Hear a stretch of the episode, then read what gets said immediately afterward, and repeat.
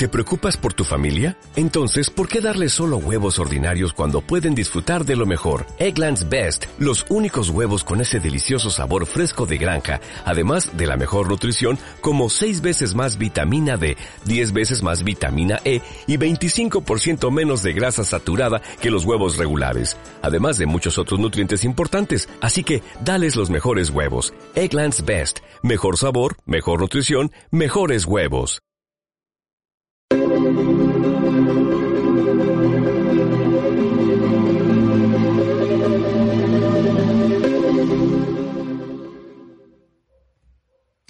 Bueno, pues estamos en un nuevo episodio del This Charming Podcast y en esta ocasión en realidad está inspirado por una circunstancia eh, originada por mis hermanos que resulta que ahora que estoy en una nueva ubicación donde ellos estaban previamente, pues ellos tenían la cafetera que solíamos utilizar y ya me empezaron a decir que bueno, que es su cafetera y que como que la quieren de vuelta. Entonces dije, oh rayos, no puedo estar sin cafetera, necesito adquirir una y tenía que tomar una decisión, o sea, qué tipo de cafetera, con qué método. Eh, básicamente es una, una decisión muy importante porque pues básicamente café es algo que tomo diario y eh, no podría estar en realidad sin una bebida caliente como esta, de tal manera que me puse a investigar como de bueno, seguramente hay una historia bastante interesante detrás de las tecnologías que se han desarrollado para poder extraer el café de los granos y poder preparar pues la bebida caliente que conocemos en la actualidad. Entonces, básicamente encontré así como que la breve historia, ¿no? De los métodos de la preparación del café, porque pues eh, seguramente los no, no tenemos que hacer hincapié en eso, ¿no? De que preparar café en casa dado que de pronto se puede ir a una cafetería donde hay expertos que pueden hacer esa tarea, pero realizarlo en casa pues tiene muchísimas ventajas. La principal actualmente diría yo es pues poder seguir estando vivo para disfrutar tomando café, porque pues sí, si sales a buscar un café como que es muy inseguro en la actualidad, pero pues básicamente cada quien toma esas decisiones. El punto es que es un método, digamos, de preparación en general con el que se puede experimentar o digamos los distintos métodos y que el hecho de que se pueda hacer en casa pues lo hace bastante popular y no solamente en el uso doméstico, sino que también uno lo puede disfrutar normalmente con los profesionales en las coffee shops, ¿no? En las tiendas de café, las cafeterías. Y pues la verdad es que si, sin importar si se prepara en casa o si de pronto eh, eh, en algún tipo de establecimiento, en algún local, pues se tiene tarde o temprano que decidir con qué dispositivos se van a elaborar. Entonces, justamente porque necesito tomar una decisión de esa naturaleza, pensé que pues sería de gran ayuda investigar al respecto y compartir esa información de lo que pudiera haber aprendido, ¿no? Y eso es la razón por la que estamos aquí en este momento. Y pues quizá tú ya seas un barista y no tenga nada que aportar en ese tema, porque pues para las personas que no saben qué es un barista, pues no se debe confundir con los, los, los profesionales, ¿no? Que preparan las bebidas en un bar, ¿no? Eso no es un barista. Barista es el profesional especializado en el café de alta calidad que trabaja pues básicamente creando nuevas y diferentes bebidas basadas en él, usando varios tipos de leches, esencias y licores. Y pues la verdad es que eso suena bastante genial, ¿no? Ser un profesional del café. Y pues este tipo de profesionales también es responsable de la presentación de las bebidas y puede complementar su trabajo con esto que le denominan como el arte late. Y justo cuando aprendí eso dije, uff, como que eso sí me, eso sí me late, ¿no? Lo del arte en, en el café. Suena bastante interesante. De hecho, ya hay hasta como impresoras para hacer eso, pero ya lo mencionaremos en otra ocasión. El punto es que no solo hacen eso, sino que también se dedican a entender mejor los orígenes del equipo que utilizan todos los días. Entonces hay también una parte eh, de historia de su profesión que pues sigue desarrollándose al día de hoy. Y pues por supuesto que si es una bebida que consumes con bastante regularidad o que la preparas con bastante regularidad, pues conocer su historia de los métodos de preparación eh, y de los dispositivos que se utilizan, pues es bastante interesante, diría yo. Entonces, pues permíteme contarte lo que encontré sobre los métodos de preparación manual y cómo han cambiado con el paso del tiempo. Y por supuesto, pues también mencionar cuáles son los equipos como más populares y los que de pronto van dominando el mercado de la preparación de esta bebida. Pero tendríamos que iniciar la historia eh, diciendo que pues en realidad si bien no hay un registro que nos diga exactamente cuándo o dónde las personas comenzaron a consumir café, lo que sí se sabe pues es que no fue en un Starbucks, ¿no? O sea, eso ya es evidente, pero la mayoría coincide en que se originó eh, cerca de lo que ahora se conoce como Etiopía. Y a ver, o sea, no voy a fingir que sabía ubicar Etiopía en el mapa, o sea, pero eh, empecé a investigar y pues según lo que estaba leyendo, ¿no? Incluso eh, podríamos describir que Etiopía se encuentra en lo que algunos ven dentro de su paraidolia, ¿verdad? Como eh, en el cuerno de África. Si vemos la figura de África, pues parece como si fuera el cuerno de un rinoceronte donde se ubica este lugar. Pero pues a lo mejor no decía paraidolia y decía en su paranoia, pero pues después de todo fue el lugar en donde empezaron a tomar café y a veces a abusar de esa sustancia pues puede tener consecuencias. Y bueno, eh, en ese mismo lugar, no solamente relacionado al café, pues han habido hallazgos arqueológicos de más de 3 millones de años de antigüedad y es un lugar de cultura ancestral y esta historia pues precisamente nos remonta a Etiopía de tal manera que se considera que las primeras personas en usar café podrían haber sido los ancestros del pueblo oromo de Etiopía, quienes, según los primeros viajeros europeos, mezclaban los granos y las cerezas de café molidos con grasa animal para crear una especie así como de pelotitas de comida que resultaban ser muy calóricas y que se conservaban bien durante bastante tiempo. Pero cuando llegó el siglo XV, en, el Imperio Otomano, eh, de Turquía, digo, evidentemente, pues se expandió hasta llegar a incluir partes de África del Norte, Europa Central, Oriental y también en Asia. Y esto les permitió pues como que controlar las principales rutas comerciales. Podemos empezar a imaginarnos la situación hasta que pudieron eh, jugar Monopoly hasta con los ojos cerrados, ¿no? Ya dominaban completamente ese asunto y es probable que allí hayan descubierto el café durante esos sucesos y nada más porque no existían las patentes, porque si no, pues ya sabríamos qué hubiera sucedido.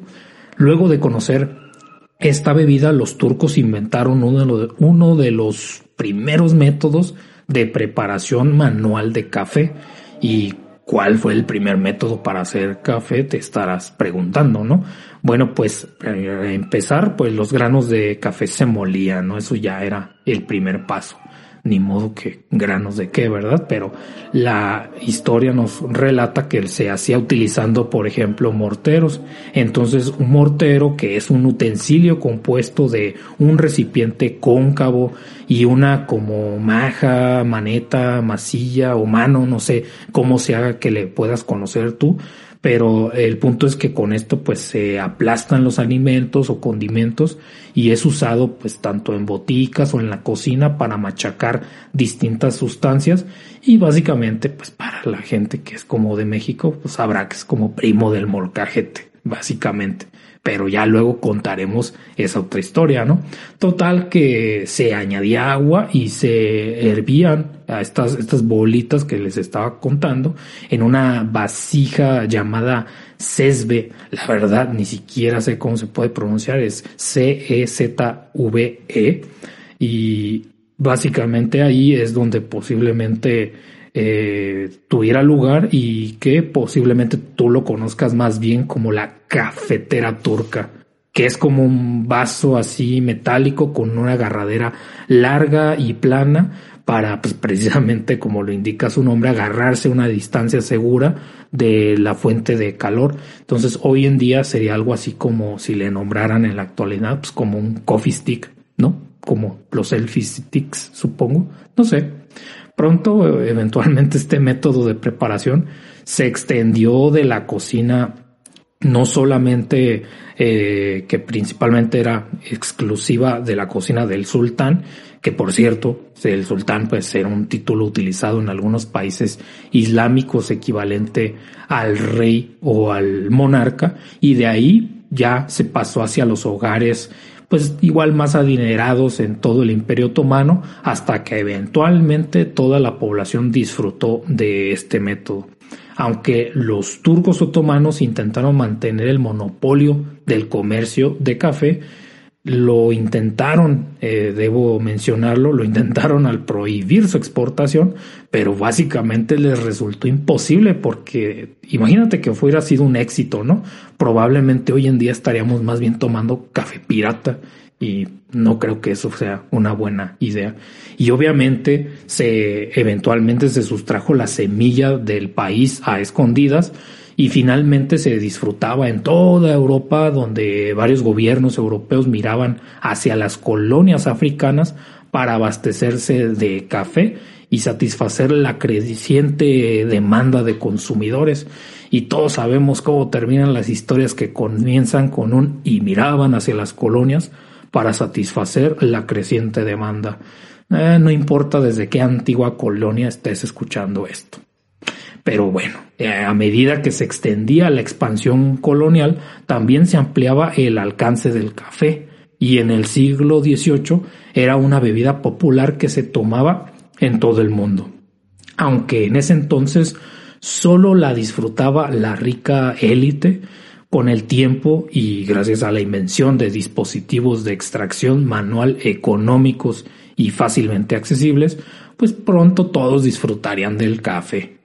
Entonces habría que mencionar pues cuáles fueron los primeros dispositivos ahora sí de preparación manual del café, porque cuando llegó a Europa en general se preparaba agregando granos molidos al agua en una única olla y se hervía algo similar a la manera en la que lo disfrutaban los turcos, ¿no? Con esta cafetera turca. Pero llegó eventualmente al continente en la misma época en la que se desarrollaba la revolución industrial.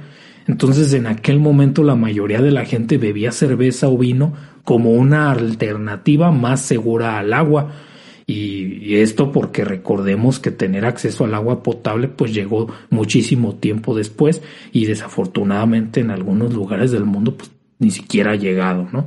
Y bueno, la introducción del café les permitió participar en el trabajo de la fábrica a estos trabajadores pues sin verse obstaculizados con los efectos secundarios de la ebriedad que pues ya son bastante conocidos porque pues a pesar de que beber dentro de la fábrica está prohibido pues no es como que no haya fábricas de cerveza, ¿no? Y no han escuchado historias sobre eso. Mm, bueno, mm, menos mal. El punto es que en el siglo XIX se desarrolló la preparación por el método de goteo en Francia y ese método, pues, ¿cuál es o qué, no? Bueno, pues con este método la molienda se colocaba en un recipiente puesto como entre dos cámaras de una vasija y se agregaba agua caliente en la cámara superior. Luego, pues, por la acción de la gravedad goteaba pasando a través del café hasta el contenedor que estaba en el fondo para que ya de ahí se pudiera servir. Es en este siglo que la preparación doméstica de café tuvo pues un gran despliegue. Por ejemplo, en 1908, una mujer alemana llamada Amélie Auguste Melita Benz, que otra vez tal vez estoy pronunciando muy mal su nombre, pero se llama, bueno, se llamaba Amélie, básicamente, inventó el primer filtro de café y no podemos ni empezar a cuantificar su contribución a la ciencia. Los filtros de café son uno de los principales insumos de cualquier laboratorio moderno, Por supuesto que sí. Y bueno, este filtro permitía preparar el café sin sedimentos y con un sabor, digamos, más limpio. En ese mismo año patentó su idea del filtro de papel y constituyó la empresa Melita. Luego de hacer algunas modificaciones, pues se creó un filtro en forma ya de cono que se hizo popular gracias a ese diseño mejorado. Entonces desde aquí, pues gracias totales a Meli. Súper genial el invento. Y eventualmente, ya después de estar hablando del método de goteo con filtro, etcétera, que vean, es bastante antiguo ese método, llegó la cafetera de moca. A medida que el café se extendía por toda Europa, pues eh, mencionando que Francia y Alemania no eran los únicos países en incursionar en la creación de métodos de preparación manual. Mientras que en el siglo XVIII presentió, eh, bueno, más bien eh, se presenció, mejor dicho, cómo se patentaban las máquinas de expreso. Eh, eventualmente, pues digo, hay que mencionar, ¿no? La, la, la, obtención del café mediante una máquina de expreso se logra haciendo pasar el agua entre 5 y 15 bares ok, bueno, eh, creo que eso suena que debe pasar como que de bar en bar, pero no, no, no me refiero a eso, sino que es a alta presión, ¿no? Porque bar es una unidad de presión. Bueno, el punto es que dependiendo de la máquina, pues varía la presión requerida, pero igual pasa a través del café para que el agua atraviese, eh, eh, al atravesar el café, mejor dicho, extraiga todo su sabor y todo su aroma y pues eh, para lograrlo es necesario que el café tenga un molido bastante fino. Entonces cuando uno compra café molido, normalmente por eso se le pregunta para qué tipo de cafetera es, porque de eso depende. Bueno, Regresando, pues durante el auge económico de Italia, que eso sucedió más o menos en el siglo XIX, de acuerdo a la historia que estamos contando, pues los lugareños exigían maneras de disfrutar un café de alta calidad, o sea, similar y de forma eficiente al que podían consumir en los establecimientos, pero lo querían consumir en su hogar. De tal manera que fue en 1933 cuando Alfonso Vialetti inventó la cafetera moca. Otra vez, gracias totales. Eh, forzando el agua en este invento de Alfonso Vialetti a que el agua hirviendo pasara en forma de vapor a través de un tubo y la molienda hasta llegar a una cámara superior. De tal manera que eso pues fue un éxito inmediato. ¿Quién no ha probado en algún momento un café expreso? Pero la historia no termina ahí porque también existe la prensa francesa. Y la prensa francesa, eh, hay que mencionarlo, pues fue varios años antes de que Alfonso Vialet inventara la, cafetera moca. O sea, dos franceses estaban creando una versión primitiva ya de este tipo de prensa. Fue en 1929 cuando dos italianos, Attilio Calimani y Guilio Moneta, Obviamente tampoco sé hablar italiano, pero estos dos personajes patentaron un diseño para la cafetera que se parecía a la prensa francesa que conocemos hoy. Esta versión mantenía la molienda a ras del recipiente y hacía el descenso del émbolo mm, de manera más eficaz. Esa es la diferencia. Y solo en 1958 fue que se patentó el diseño más popular de este dispositivo, para preparar café y fue elaborado por un suizo que se llamaba Failero Bondanini, que me imagino que era suizo de la parte italiana por el nombre, ¿no? Bueno, el punto es que dado que se fabricó en Francia en realidad, pues su popularidad creció allí y fue bautizado con el nombre de Chambord. ¿Chambord? Dirás, sí, pues esta versión con este nombre pues en particular era un dispositivo de inmersión total, que significa que la molienda está completamente en contacto con el agua caliente durante aproximadamente cuatro minutos antes de empezar a bajar por el émbolo. Entonces, durante el vertimiento, el filtro mantiene la molienda en la jarra. Cuando eh, esto sucede, pues ya puedes crear una taza de café más limpia y con mucho cuerpo, según se me menciona en esta historia. Luego me empecé a preguntar, oye, pero pues como que cuerpo de café, o sea, eso suena como demasiado subjetivo, ¿no? Pero resulta que pues es un término, el de cuerpo, para describir propiedades físicas que estas pueden ser, por ejemplo, la pesadez o cuál es la sensación que tiene el café cuando está en la boca y cuando se asienta, por ejemplo, en la lengua. Entonces, esa sensación de que el café cubre la, la, lengua y si es este con algún tipo de aroma o granulado o acuoso o posee alguna u otra característica. Entonces, cuando uno dice el cuerpo del café es como un sinónimo de decir las propiedades organolépticas y físicas de esa sustancia. Pero bueno, regresando al tema, aunque no hay una sola empresa que domine la producción de este dispositivo del que estábamos mencionando, la empresa danesa de vasijas y utensilios de cocina Bodum ha estado elaborando esa versión desde 1974 y también hay que mencionarlo con bastante éxito. Y esa versión, digamos, se llama Bistro y se puede obtener de distribución en todo el mundo. Entonces uno pues busca por ese nombre.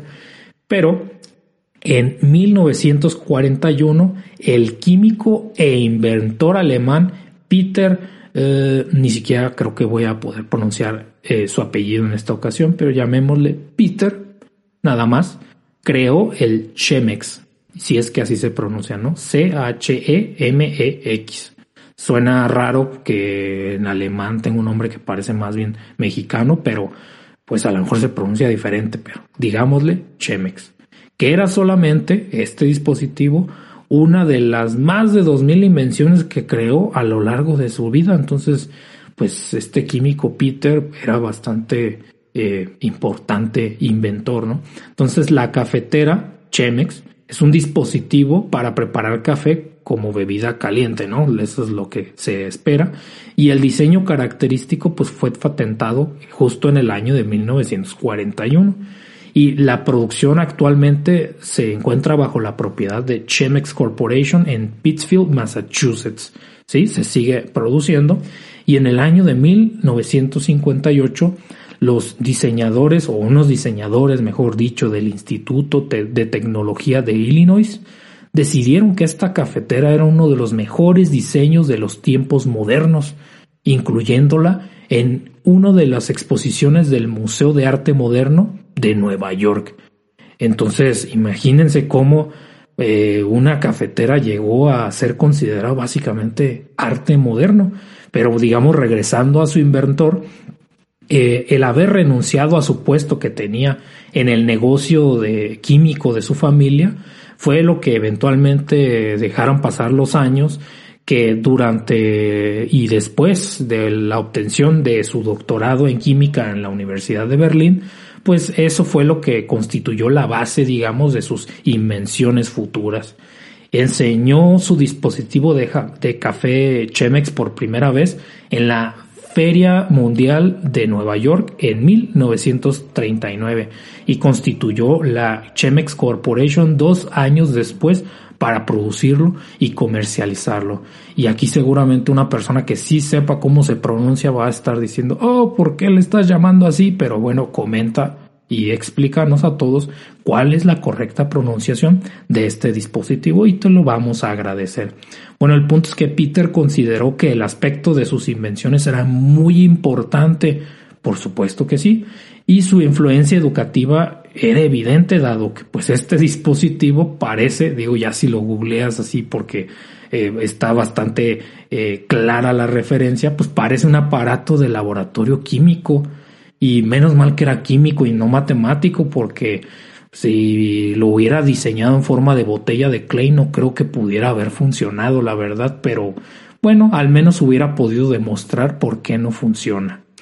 Total, que su estilo recordaba a los diseñadores modernistas y estaba avalado por el Museo de Arte Moderno.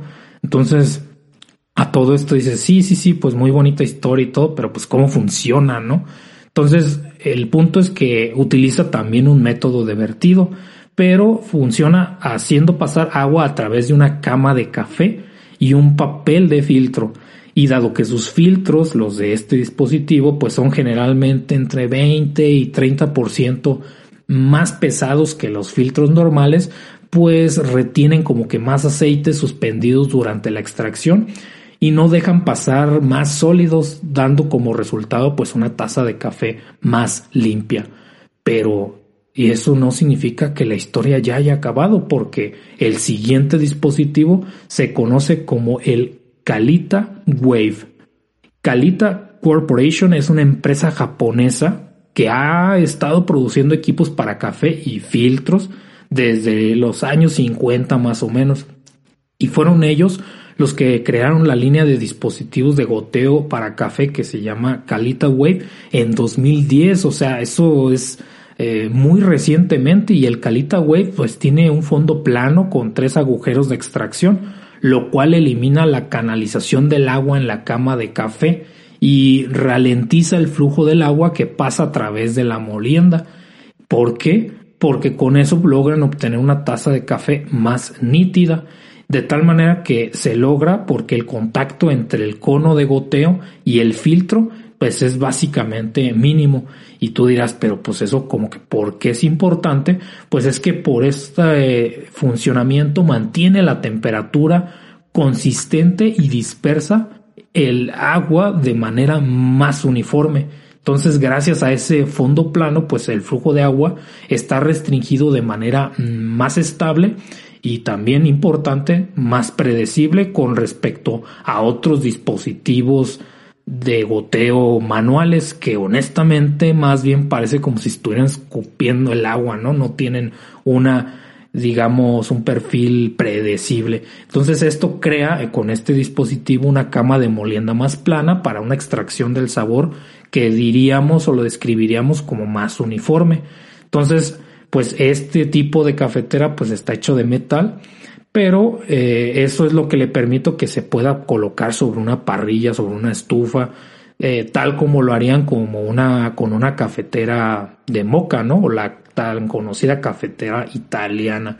Y este dispositivo pues también se puede presentar en versiones de vidrio y cerámica, pero eh, a pesar de que esto fue aproximadamente en 2010 de lo que estamos contando, no es el único dispositivo. Hasta aquí ya estaba súper emocionado porque yo conocía a algunos, pero la verdad no, no, no todos. Y sí tienen diferencias importantes un método con respecto al otro y todo ha sido en, pro de tener una mejor producción de tazas de café.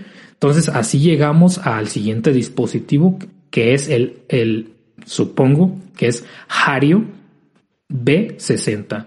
Bueno, es H-A-R-I-O, pero no creo que sea Ario eh, B60. Eh, YouTube, eh, Spotify no censuran esta parte, así es el nombre de esa cafetera. porque sí, efectivamente tiene el número 60 en su nombre, ¿no? Eso es bastante extraño.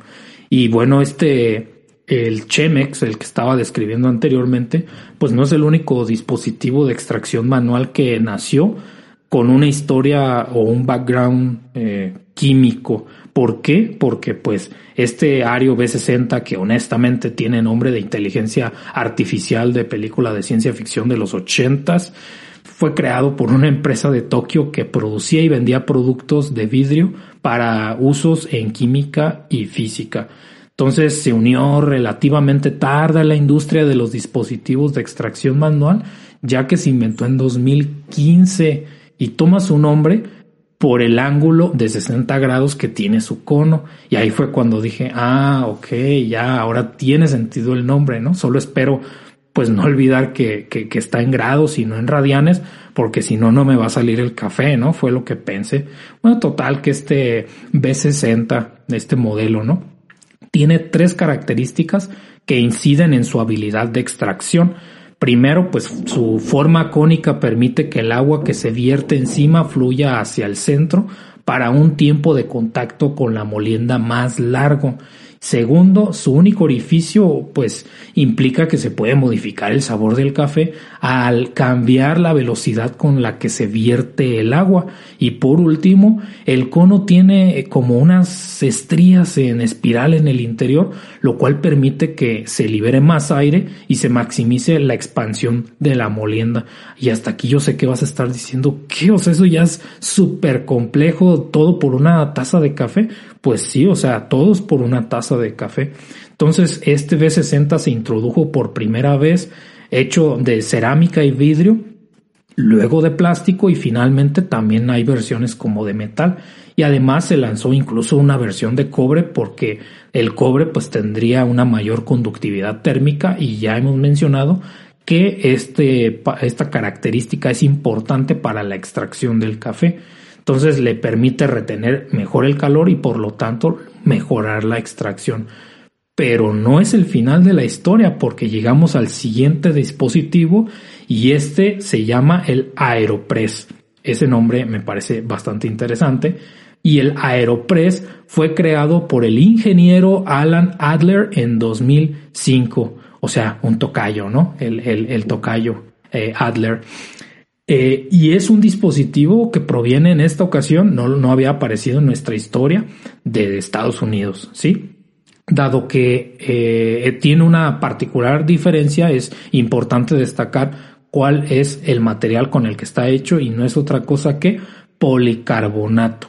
A saber, digo, el policarbonato pues es un grupo de termoplásticos que es como fácil de trabajar, moldear y, y termoformar, ¿no? O sea, formar con temperatura, creo que eso era obvio y ya lo expliqué de más, pero esto se utiliza ampliamente en la manufactura moderna, ¿no? Ese es el punto crucial y una de sus principales ventajas para usar este material, porque si no, pues como que por qué utilizarías otro, es que este material está libre de BPA y originalmente cuando leí esto fue como de ¿qué, qué, qué? ¿Libre de, libre de qué?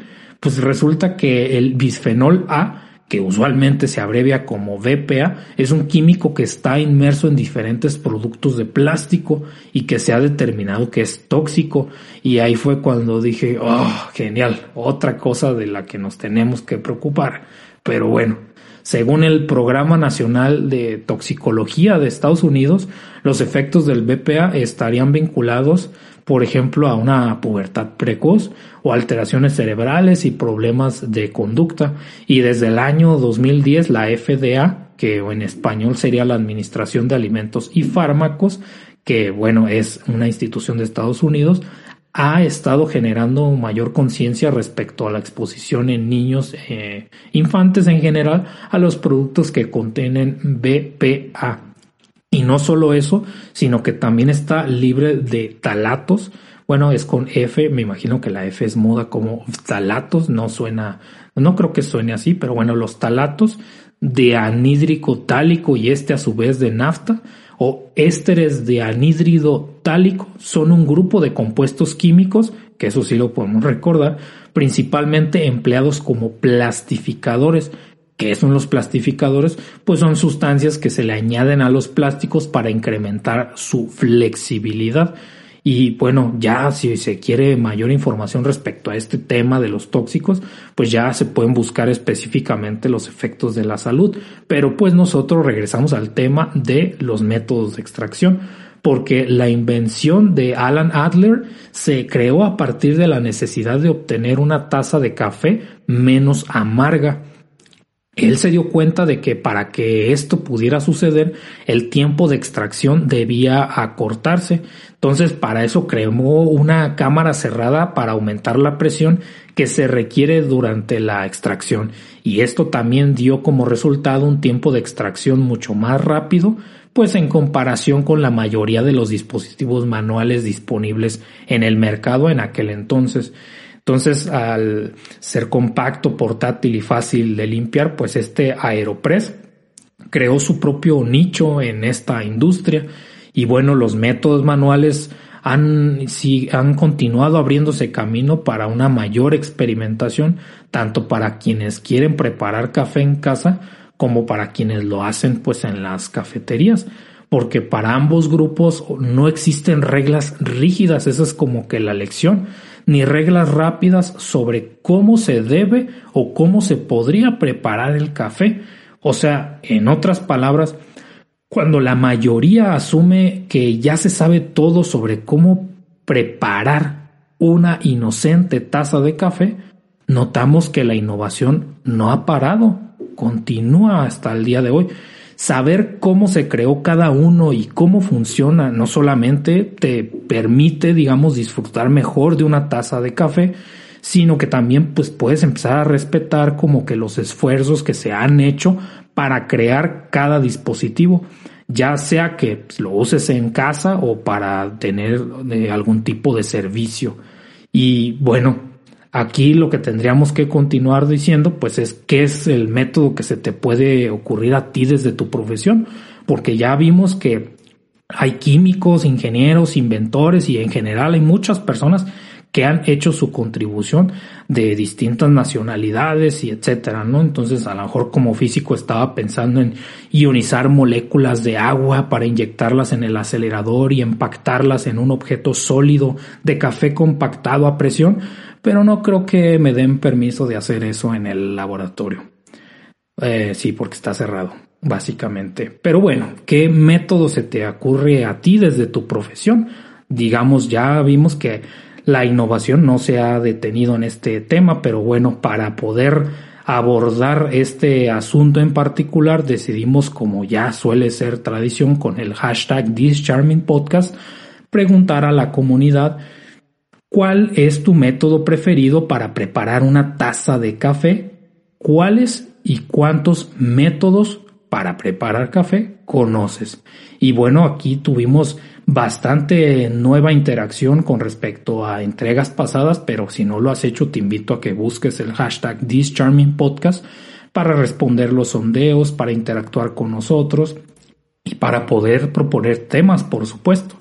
Entonces, por ejemplo, aquí tenemos el caso de Julián Díaz. Menciona, dice, esta bebida tiene muchas variedades. Las más conocidas son el café americano, cappuccino, café en leche, expreso, mocha, mocachino, frappé, etc. El hecho es que existen muchas variantes de preparación del café y todas son deliciosas. Yo estoy de acuerdo que el café es delicioso y añade, porque fueron dos comentarios, que normalmente siempre lo hace agregando agua a una olla, llevándola hasta el punto de ebullición, para luego agregar pues básicamente azúcar. Tengan cuidado con el azúcar en el café. Si en serio no lo necesitan, pueden saltárselo. O sea, la diabetes es un problema serio que ya mencionaremos en otra ocasión. Perdón que interrumpa tu comentario, Julián.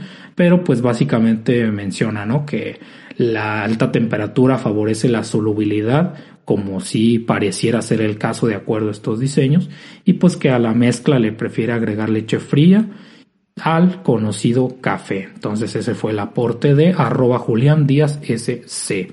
También eh, Juan Esteban comentó, eh, pues sí tengo marcas preferidas, este, pero pues no noto muchas diferencias, aunque no es que no me gusten las más finas, pero algunas se me hacen como que no, o sea, está hablando creo más bien de marcas de café, porque dice, acá en Colombia consigo muchas formas de prepararla.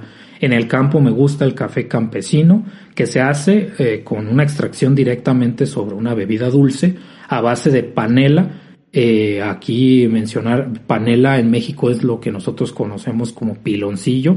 En Colombia se llama panela y en otros lugares, pues coméntanos cómo es que le conoces a esta sustancia solidificada a partir del jugo de la caña de azúcar o algún otro tipo de, mm, planta que pueda tener sacarosa, pues básicamente él menciona que es una bebida que ellos llaman aguapanela, ¿sí? Más o menos nos damos una idea de qué significa. Y este fue el comentario de arroba juanes841013, gracias por comentar. También Toña menciona con cafetera italiana al fuego, es su preferencia. Conozco todas las formas de hacer café. Y yo te pregunto, Toña, ¿habías escuchado todos? Yo digo, no, es que no te, no te crea, pero había muchos muy recientes y que me parecieron bastante interesantes. Y a lo mejor hay algo que se ha aprendido de tu parte o de la nuestra. Y si no, pues coméntanos de, no, no, no, yo sí era una experta en ese tema. Entonces ese fue el comentario de arroba Román. Gracias por comentar.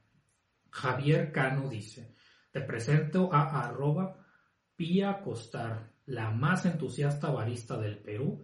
Y bueno, hay que revisar eh, su contenido y todo, porque bueno, si dice que es la más entusiasta barista del Perú, pues por supuesto que le creemos a arroba cano88184. Gracias por tu comentario. Y Felipe Sarmiento dice, conozco el método de goteo, que es lo que llama entre paréntesis pues la cafetera italiana, pero mira, este Felipe, ya mencionamos que de métodos de goteo hay bastantes, pero la diferencia puede estar en el filtrado, ¿no? Pero sí menciona que también conoce la cafetera francesa y el hermoso sifón. Entonces ese fue el comentario de arroba sarmiento 38.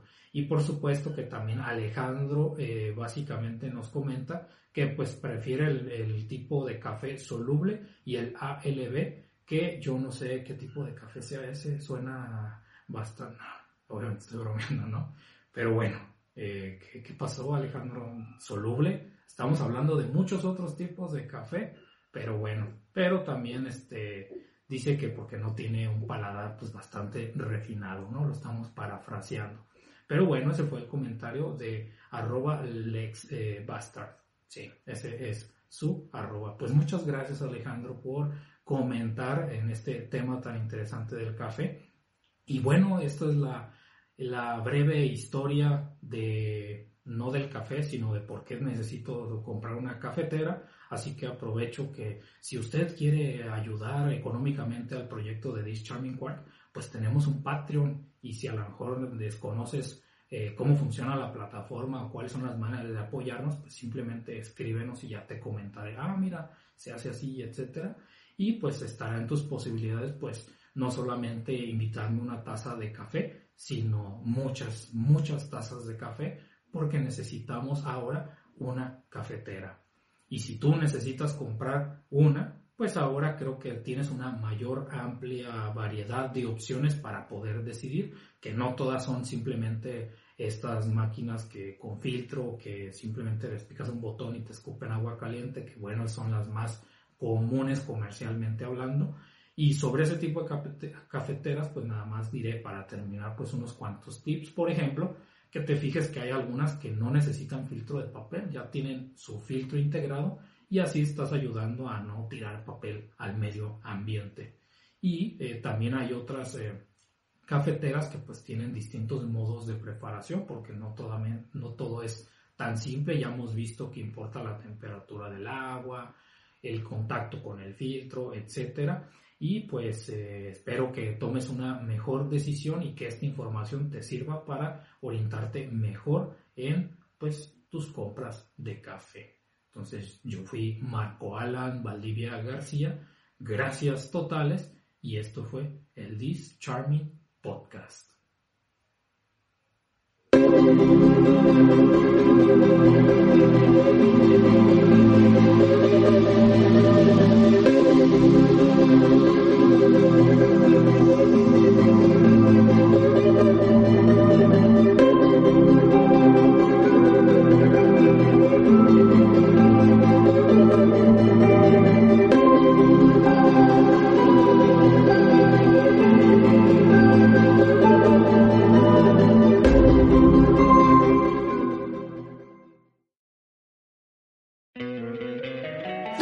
encantaría tener 100 dólares extra en tu bolsillo?